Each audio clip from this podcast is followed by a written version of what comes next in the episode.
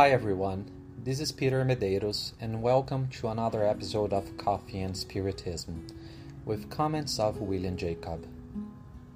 In the book Calma, psychographed by Francisco Xavier, we will find an important message from Emmanuel in chapter 19 entitled Sourness and Irritation, which says, Someone will have said that you have some hidden disease preventing you from smiling, but don't believe that this or that organic indisposition can rob you of your serenity.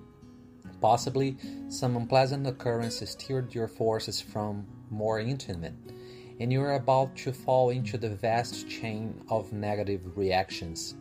Someone perhaps contradicted your projects and designs. Some damage has come to you unexpected. Remember, moments of crisis examine your resilience. Certain setbacks are anticipated blessings whose significance you will come to understand in the future. There are losses that induce you to change your orientation towards large profits. Sometimes, certain relationships disappear so that others stand out along the way, valuing your existence. No matter what, don't shut your face and let your smile help you by helping others. Sourness and irritation, in essence, are two shadows that distance you from the best. Emmanuel's message calls our attention to look for the good that it can arise from something that irritates and saddens us. Of course, it's difficult, not to say impossible, to rejoice after receiving a tragic or rather unpleasant news, but it is important that we try to remain calm because irritation does not help to solve the problem and can even aggravate it. I've had the opportunity to talk to many people who had been through difficult moments in their life, and a good part of them recognized later on that despite what they felt in the first minutes, days, or months, things ended up adjusting themselves over time and the pain lessening afterwards. The case that most caught my attention was a couple who had to deal with their only daughter's death while still young and with a lifetime full of projects ahead.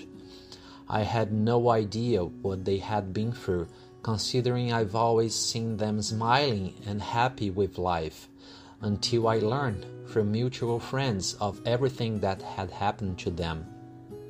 I've decided to look for them and find out how they had gotten over the shock of sudden farewell and the physical absence of their daughter, and they told me that the pain of losing her has never ceased to exist, that they are always remembering her, but that the situation caused them to see life differently. Today, they dedicate themselves almost tirelessly to the dissemination of Spiritism, to directing study groups and fraternal assistance. They lost a daughter, but many people gained a dedicated couple and committed to what they do.